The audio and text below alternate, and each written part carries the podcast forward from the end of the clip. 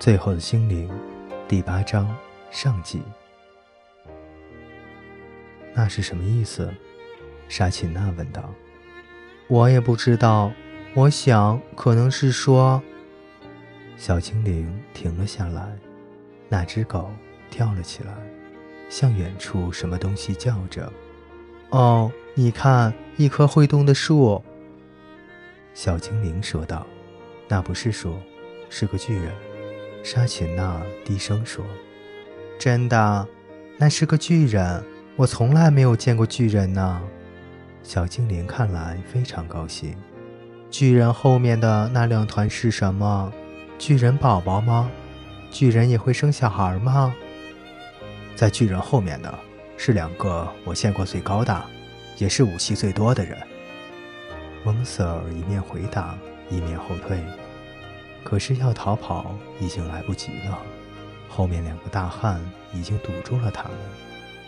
那两个大汉和蒙瑟穿的有点像，衣服都是用破布和兽皮做的，还挂着好几把短剑。可是真正可怕的是他们的斧头，小的黑色斧头就有手掌那么大，大的木柄斧头只要一挥，就可以把人头砍下来。更别提还有各式各样的木把双手斧，全都磨得很锋利。两个大汉尽管高大，巨人却更加魁梧。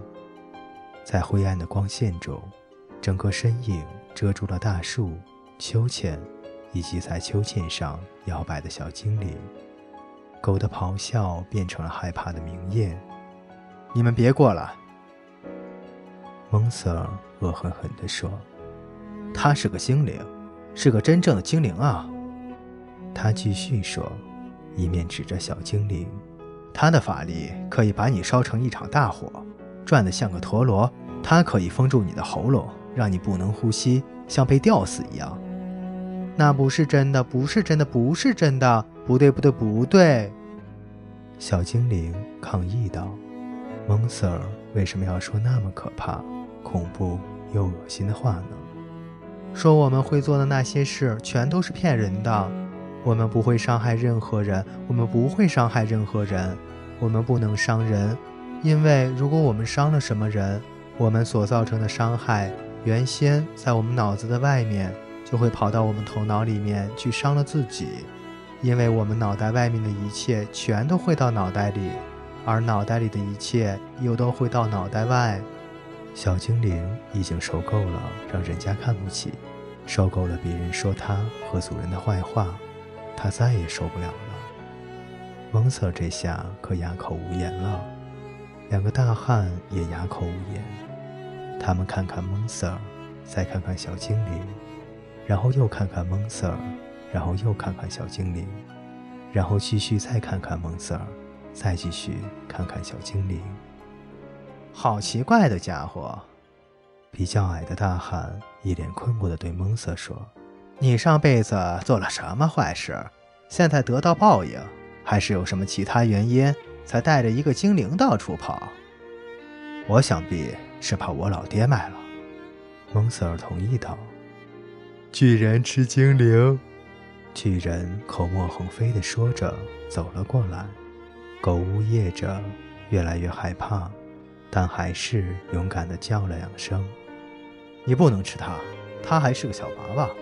蒙瑟说：“一个小小孩。”沙琪娜说：“才刚出生不久。”小家伙自己解释着：“巨人吃精灵。”巨人又说了一遍。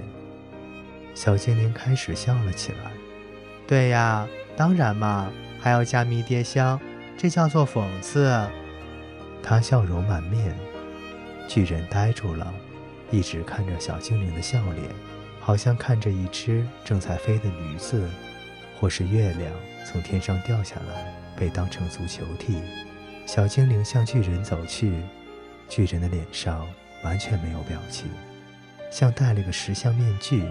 小精灵已经习惯看到皱眉、生气或担心的面孔，因此像那空白的表情。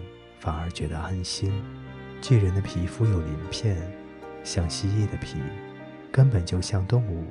这让小精灵特别的高兴，因为蜥蜴生活在阳光中，而阳光很美。巨人的脸也很像蜥蜴，而且和蜥蜴的皮一样。巨人的皮肤上也布满一块块闪亮的绿色和紫色，而这两种又是小精灵最喜欢的颜色。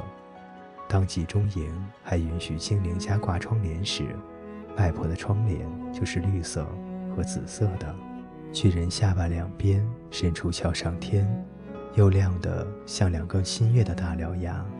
小精灵也丝毫不担心，因为他相信，能够用来咬东西的牙都是长在嘴巴里面，不会跑到嘴巴外面。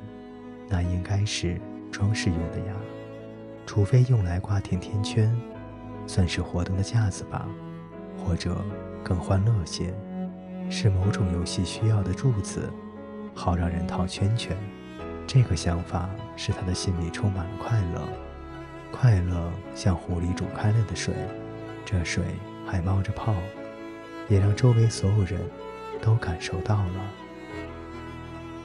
各位听众朋友，《最后的精灵》第八章上集为您播讲完毕，欢迎您的继续守候与收听。